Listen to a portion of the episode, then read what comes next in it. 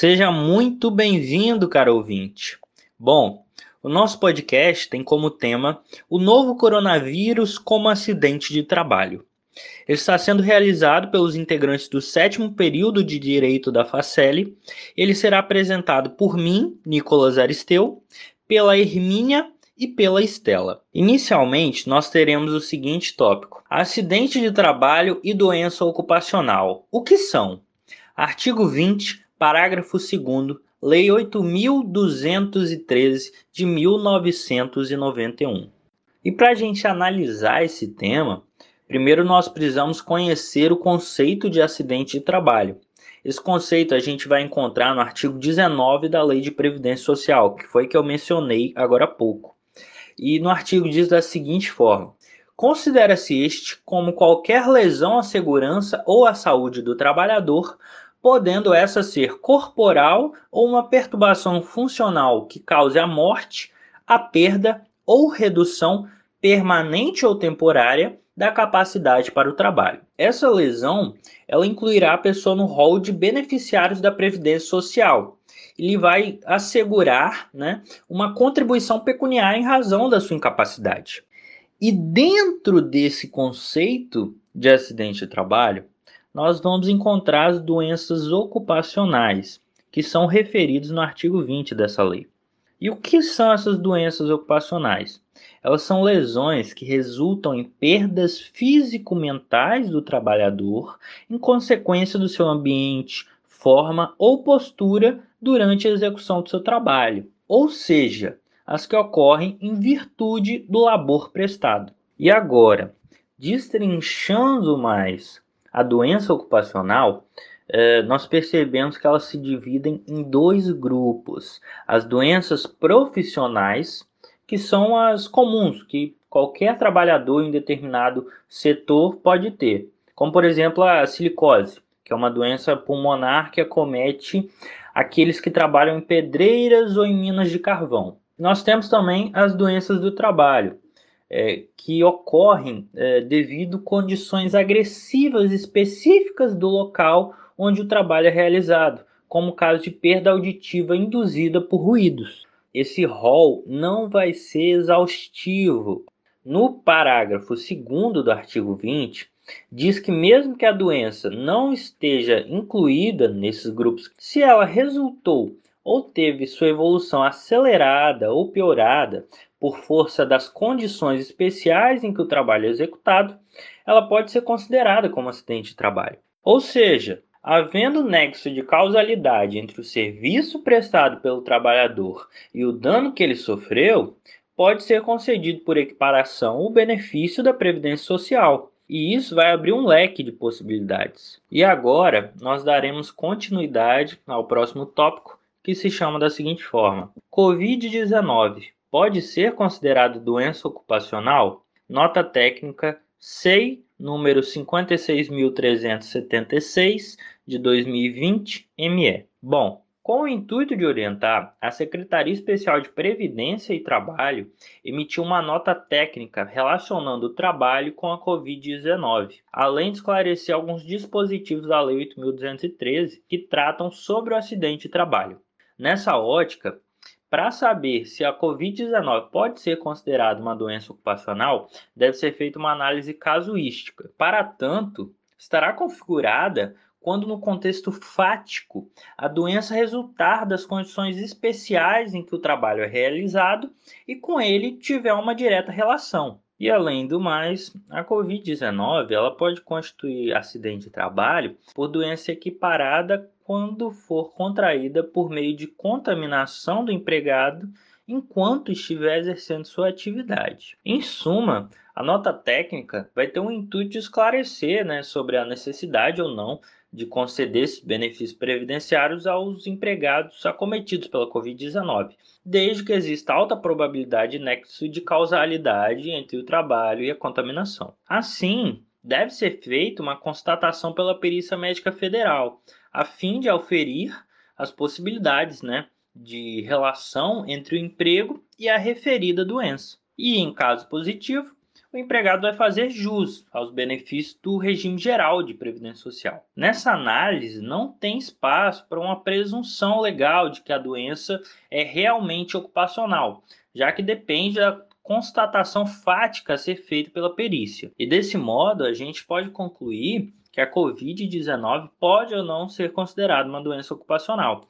Isso vai depender de cada caso concreto. Bom, reforçando, a primeira hipótese se dá quando a doença se originar de condições especiais em que o trabalho é executado e com ele se relacionar. Isso à luz do artigo 2, eh, parágrafo 2 da Lei 8.203 de 1991. Já por outro lado, a segunda hipótese se dá com a possibilidade de considerar a Covid-19 acidente de trabalho por doença equiparada, quando contraída de forma acidental pelo empregado durante a execução de seu trabalho. Porém, seja qual for a hipótese, o nexo causal entre o trabalho e o agravo tem que ser auferido pela perícia médica federal. Isso não vai mudar. Bom, e por aqui eu encerro a minha parte. Vocês irão continuar com a Hermínia. Olá, meu nome é Hermínia e dando continuidade ao nosso podcast, eu vou falar um pouco sobre a decisão do STF em reconhecer o Covid-19 como acidente de trabalho e também sobre a CAT e a importância da comunicação do acidente de trabalho. Começando pelo STF, o plenário do Supremo Tribunal Federal suspendeu a eficácia de dois dispositivos da medida provisória 927 de 2020, que autoriza os empregadores a adotarem medidas excepcionais em razão ao estado de calamidade pública que é decorrente da pandemia do novo coronavírus. Por decisão da maioria, foram suspensos os artigos 29 e 31 e a decisão foi proferida no julgamento de medida liminar em sete ações diretas de inconstitucionalidade que foram ajuizadas contra a medida provisória. O argumento é de que a medida provisória afronta os direitos fundamentais dos trabalhadores, entre eles a proteção contra a despedida arbitrária ou sem justa causa. O ministro Marco Aurélio votou pela manutenção do indeferimento das liminares, entendendo ele que não existe incompatibilidade com a Constituição Federal e ainda argumentou que a edição da medida provisória visou atender uma situação emergencial para preservar os empregos, que é a fonte do sustento dos trabalhadores que não estavam na economia informal. Porém, foi levada ao plenário uma divergência que foi aberta pelo ministro Alexandre de Moraes, referente aos artigos 29 e 31 da medida provisória. O ministro Alexandre de Moraes entende que os dispositivos fogem à finalidade da medida provisória, que é de compatibilizar os valores sociais do trabalho, perpetuando o vínculo trabalhista com a livre iniciativa, mantendo, mesmo que abalada, a saúde financeira de milhares de empresas. Dessa forma, ficou decidido pela suspensão da eficácia dos dois artigos e que eu vou expor agora. O artigo 29 definia que os casos de contaminação pelo coronavírus não seriam presumidamente considerados doenças ocupacionais, exceto com a comprovação do nexo causal. Isso significa que a partir da edição dessa norma deveria haver por parte do trabalhador uma comprovação de que a doença foi adquirida no curso do trabalho ou em razão do trabalho. Com isso, o STF, em caráter liminar, decidiu por suspender a eficácia desse artigo, entendendo né, que seria danoso ao trabalhador e que o objeto não estaria dentro dos objetivos da edição da própria medida provisória, que seria de preservar os empregos na situação emergencial. Antes dessa decisão, considerava-se que o empregado infectado pelo coronavírus não possuía uma doença ocupacional e ele precisava comprovar que adquiriu a doença no ambiente de trabalho. O acórdão que foi publicado reconhece que o referido artigo, ao excluir a regra da contaminação pelo coronavírus da lista de doenças ocupacionais, transferindo o ônus da comprovação ao empregado, prevê hipótese que vai de encontro ao entendimento do próprio STF em relação à responsabilidade objetiva do empregador em alguns casos. Antes da medida provisória em questão, a doença ocupacional já era abordada pela Lei 8.213 de 1991, que tratava sobre acidentes de trabalho. Como já foi dito, de acordo com essa lei, no seu artigo 19, o acidente do trabalho é o que ocorre pelo exercício do trabalho a serviço da empresa ou de empregador doméstico ou pelo exercício do trabalho, provocando lesão corporal ou perturbação funcional que cause a morte ou a perda ou redução permanente ou temporária da capacidade para o trabalho. A doença do trabalho tem previsão legal no inciso 2 do artigo 20, que define como enfermidade adquirida ou desencadeada em funções de condições especiais em que o trabalho é realizado e com ele se relacione diretamente. Além disso, o artigo 21 no inciso 3 dispõe que equiparam-se também ao acidente do trabalho doença proveniente de contaminação acidental do empregado no exercício de sua atividade. Além do artigo 29 da medida provisória 927 de 2020, que foi em sua maioria declarado inconstitucional, o artigo 31 também foi objeto de inconstitucionalidade. Conforme o previsto no artigo 31, durante 180 dias, os auditores fiscais do Ministério da Economia iriam atuar somente de forma orientadora, salvo algumas exceções. Observando o disposto no artigo, os ministros, na sua maioria, votaram no sentido de reconhecer a inconstitucionalidade, uma vez que restringiu o modo de atuação dos auditores, limitando sua função, além de ferir o artigo 7 da Constituição Federal, também fere uma série de direitos trabalhistas, observado que em momentos de crise, os direitos trabalhistas estão sofrendo relativização e carecem de maior controle. Dessa forma, votaram pela declaração de inconstitucionalidade do artigo 31 os ministros Marco Aurélio, Alexandre de Moraes, Edson Fachin, Rosa Weber, Carmen Lúcia e Ricardo Lewandowski. É muito interessante ressaltar que os votos do,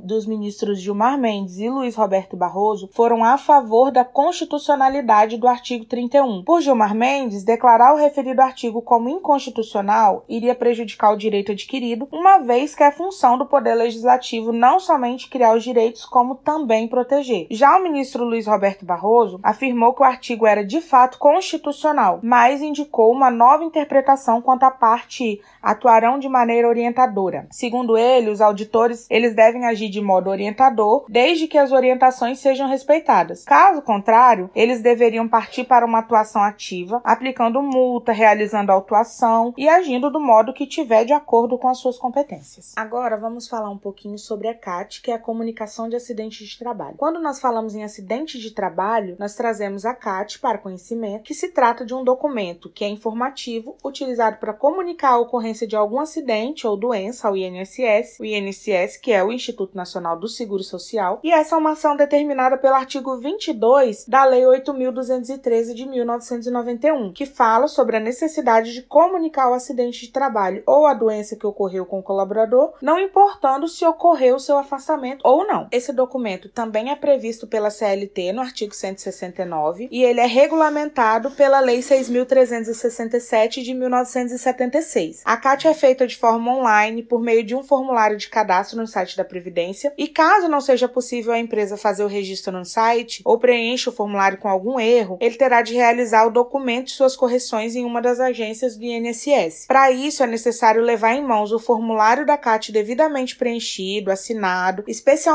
o campo dos dados que se referem ao atendimento médico. Lembrando que não é qualquer pessoa que pode emitir essa comunicação, a responsabilidade é da empresa, mas se a empresa se recusar a realizar, pode sim o funcionário solicitar a elaboração ao médico que o assistiu ou a qualquer autoridade pública, ao sindicato da sua categoria, seus dependentes ou até mesmo o próprio acidentado pode realizar. O prazo para expedir a CAT é de um dia útil após a ocorrência do acidente. Se esse prazo não for respeitado, a empresa estará sujeita a multas. A data do acidente é no dia no qual houve o ocorrido e nos casos de doença seria o dia no qual o funcionário foi diagnosticado. Mesmo sem afastamento do colaborador, a CAT deve ser emitida e a sua não emissão por parte do responsável da empresa constitui crime previsto no artigo 269 do Código Penal e é reafirmada pelo artigo 169 da CLT. Existem três tipos de CAT. A CAT inicial é preenchida quando o acidente é típico por trajeto, doença ocupacional ou de óbito imediato. A CAT de reabertura é preenchida quando há reinício de tratamento ou quando o colaborador é afastado por agravamento das lesões ocorridas no acidente de trabalho ou doença profissional. Ela deve ser desenvolvida da mesma maneira que a CAT inicial, com as informações relativas à data do acidente,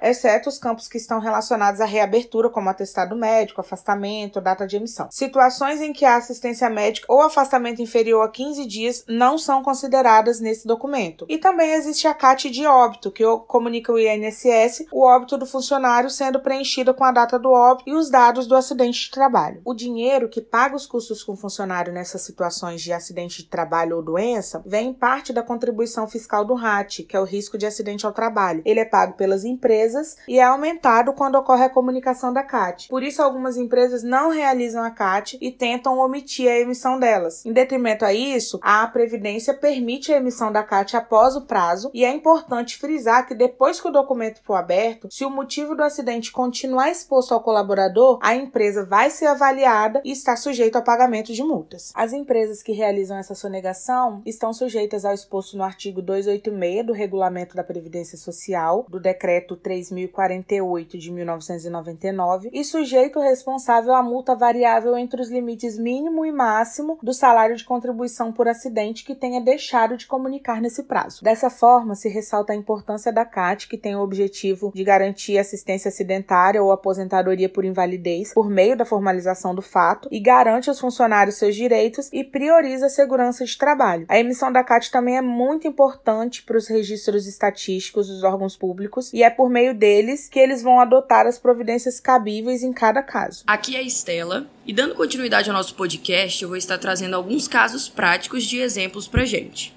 A Covid-19 é citada em pelo menos 9 mil ações trabalhistas. Além do vírus, verificou-se em 2 mil processos o termo acidente de trabalho. Dentre os casos, o setor industrial foi o mais demandado.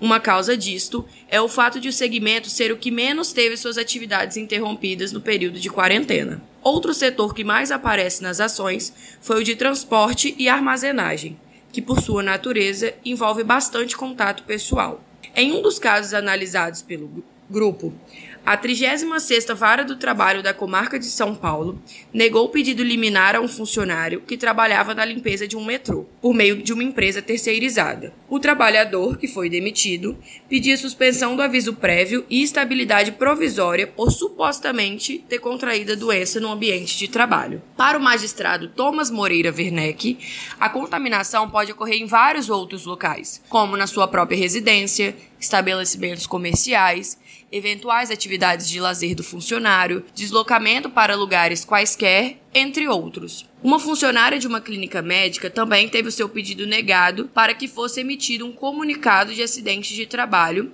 para especificar que contraiu a Covid-19. O pedido foi analisado pelo magistrado Rodrigo Acuio, da segunda vara do trabalho da comarca de Diadema, em São Paulo. Em sentença, o magistrado disse que Apesar de a trabalhadora alegar que contraiu o vírus no ambiente de trabalho, ficou comprovado nos autos que ela teve contato direto com seu sogro, que morreu em decorrência da doença anteriormente. Ainda afirmou que o contágio ocorreu após o afastamento da trabalhadora por 14 dias do ambiente de trabalho devido à morte do sogro e seu estado gripal. Em outro caso, uma auxiliar administrativa de um hospital, de igual forma, não conseguiu o reconhecimento de Covid-19 como acidente de trabalho ou doença ocupacional. Ela alegava ter sido infectada por estar na linha de frente do atendimento de pessoas contaminadas pelo vírus. Em decisão, o juiz da primeira vara do trabalho da comarca de Guarulhos, Elmar Trotti Júnior, destacou que o contágio atingiu a população em escala mundial de forma vertiginosa.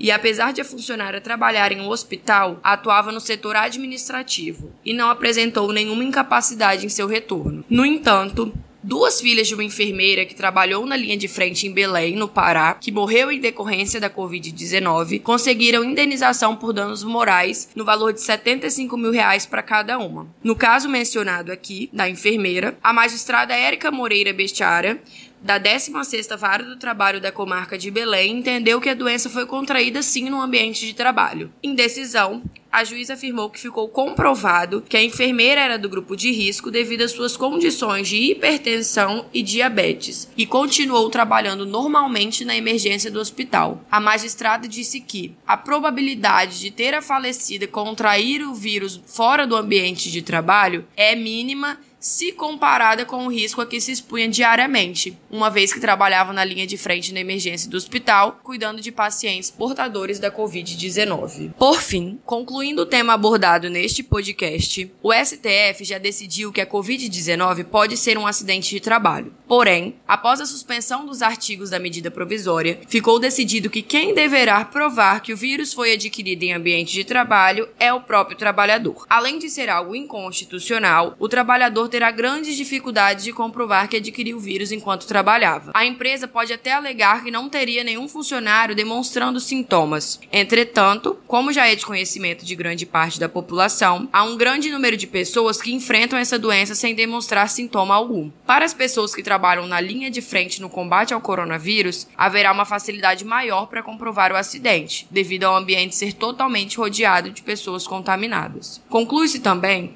que a Covid-19 pode ou não ser caracterizada como uma doença ocupacional. Isso dependerá da constatação do regime geral de previdência social, que estudará cada caso concreto para decidir sobre ou do que fica comprovado em juízo, se for o caso pode ser considerado uma doença ocupacional quando o meio ambiente do trabalho for um fator de risco que aumenta a probabilidade do contágio justamente pelo exercício de sua atividade. Nesses casos, a empresa deverá realizar imediata investigação epidemiológica e a consequente emissão da comunicação de acidentes trabalhistas, se for o caso. Essa ferramenta vem sendo bastante utilizada nesse período da Covid-19 é de, de extrema importância a comunicação do acidente trabalhista pelo fato de ser devidamente oficializado o acidente que ocorreu no ambiente de trabalho. A importância estatística se deve ao fato de ser um orientador a mais para que os agentes públicos competentes busquem minimizar esses acidentes. No caso dessa doença em específico, o trabalhador informando ao CAT, a comunicação de acidentes trabalhistas, como adquiriu o vírus, posteriormente terá uma chance a mais de comprovar de que se contaminou dentro da sua empresa.